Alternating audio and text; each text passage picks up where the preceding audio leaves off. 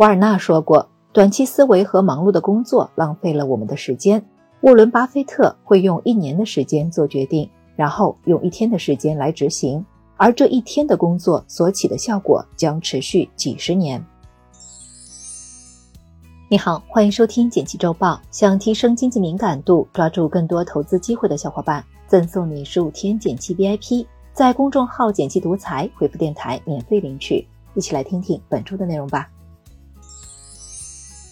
第一条解读，来听一听本周大事件。这周 A 股血流成河，上证指数一度跌破两千七百点，创下二零二零年以来的最低值，周跌幅达到百分之六。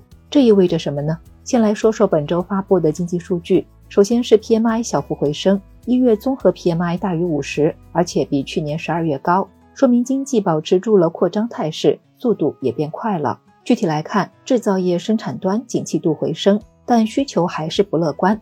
相比较来说，外需比内需情况好一些。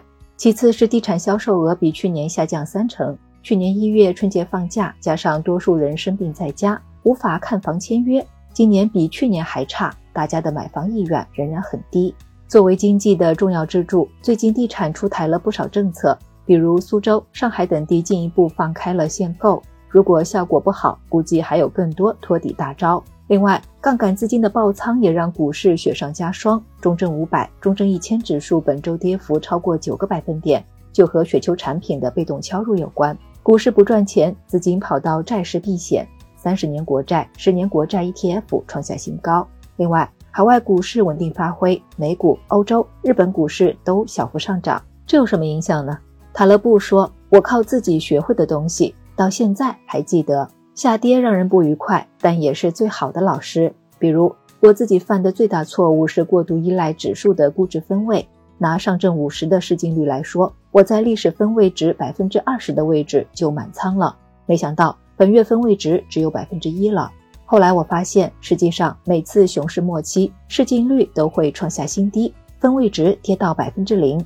因为随着社会整体发展变慢，上市公司的市净率是逐渐降低的。这是正常现象。有了熊市的经验之后，我就会更合理的分配资金。最后想和你分享，当下悲观很容易，保持乐观却需要一些勇气。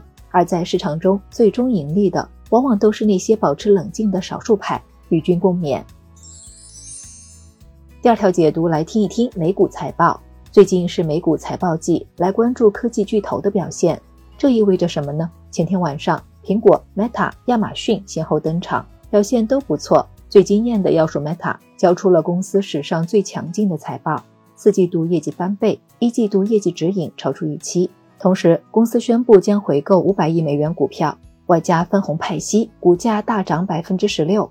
业绩的大幅提升主要靠中国金主、拼多多国际版 Tim、快时尚的 Shein 为了抢占欧美市场，大手笔投放广告，贡献了总收入的百分之十。另外，AI 算法也出力了。公司 A P P 的日均观看时间比去年同期增加了百分之二十五。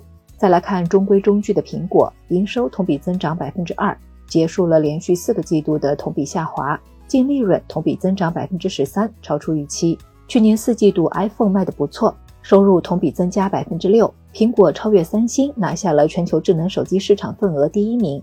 不过大中华区的业绩是下滑的，被华为抢走了不少市场。最后是亚马逊，它的四季报业绩和未来的业绩指引同样好于预期，主要是去年假期购物季和会员日很给力，消费者购买强劲。这对我们有什么影响呢？去年 AI 爆发，让市场看见了科技巨头们的盈利能力，七家大公司全年贡献了标普五百指数百分之八十二的涨幅。从财报看，巨头的营收盈利依然稳定，领先优势巨大。所以，尽管这些科技巨头的市盈率达到二十八倍。高于小盘科技股的十七倍市盈率，也高于历史水平。但只要业绩不爆雷，继续增长仍然是大概率的事。第三条解读来听一听能赚钱的信息筛选。今天给大家介绍一个赚钱思维——信息筛选。这意味着什么呢？先说一个信息筛选的成功案例。国外有一个网站，它的所有内容都来自搬运，但就是这一个靠转载他人文章从广告主手里赚钱的网站。月访问用户却能超过一亿，轻松月入几十万美金。这个网站之所以能成功，是靠运营者对内容独特的敏锐度。网站每天更新的量不多，大概三到六篇转载的文章，但这些文章都能吸人眼球，篇篇都是精华。在这个信息爆炸的时代，我们每个人知道的太多了，但获得的却更少了。这个网站起到了帮我们筛选信息的作用，节省时间，而巨大的流量也通过广告变现。想要在这个自媒体时代收获成功，一是持续输出优质内容，二是汇总帮助大家快速找到优质内容。而对于咱们普通人来说，写文案的天赋不是人人有，但要做到第二点，难度降低了不少。比如 B 站上就能看到很多视频精选类 UP 主，有转载高质量英语视频，有干货的大师讲座。或者成为素材收集站，汇总网友的资料。像交通 video 这个账号就专门接受投稿，更新交通事故，提醒大家注意安全。粉丝数超过七十万，这有什么影响呢？这类不靠生产、靠搬运的成功案例，给我们打开了赚钱新思路，成为信息的链接点，也能创造非凡的价值。当然，信息筛选并不是一份轻松的活计。像这家网站的运营者，每天需要工作长达十六小时。没有点毅力和热爱是不容易坚持下去的。另外，版权的重要性越来越高，搬运之前也得征求创作者的授权才行。来看其他值得关心的事儿，跨境 ETF 再添新成员。昨天，首支道琼斯 ETF 正式上市交易。这支基金跟踪的是道琼斯工业指数，因为只会选各个细分行业的代表龙头，不仅行业分配相当均衡。而且反映的是美国整体经济表现，很少追涨杀跌。再加上道琼斯指数的波动和回撤都要低于标普五百，是个不错的投资美国股市的新渠道。感兴趣的朋友可以关注一下。回购潮进行式，大盘持续低迷之际，上市公司坐不住了，买起自家股票。整个一月，有接近五百家公司进行了回购，达到去年回购家数的三分之一。回购可以短期支撑股价，也反映出公司现金流情况不错。不过，多数公司回购的目的是给员工发福利，让他们低价买进。另外，A 股每年回购总金额大约在一千亿左右，不及 Meta 一家公司的三分之一，还有很大的提升空间。橙色预警，冻雨来了。从前天开始，气象台在中东部地区发布级别最高的冰冻橙色预警。今天到后天将是这轮冰冻天气的最强时段。滴水成冰的冻雨会带来道路湿滑、电线结冰、飞机机身结冰，高速、铁路、航班都会受影响。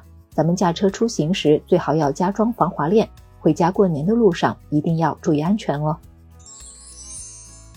最后简单总结一下，我们一起讨论了本周大事件，然后带你了解了美股巨头的财报，最后和你聊了聊一个赚钱思维。感谢收听《简七周报》，喜欢本期内容的话，欢迎分享给朋友，免费收听。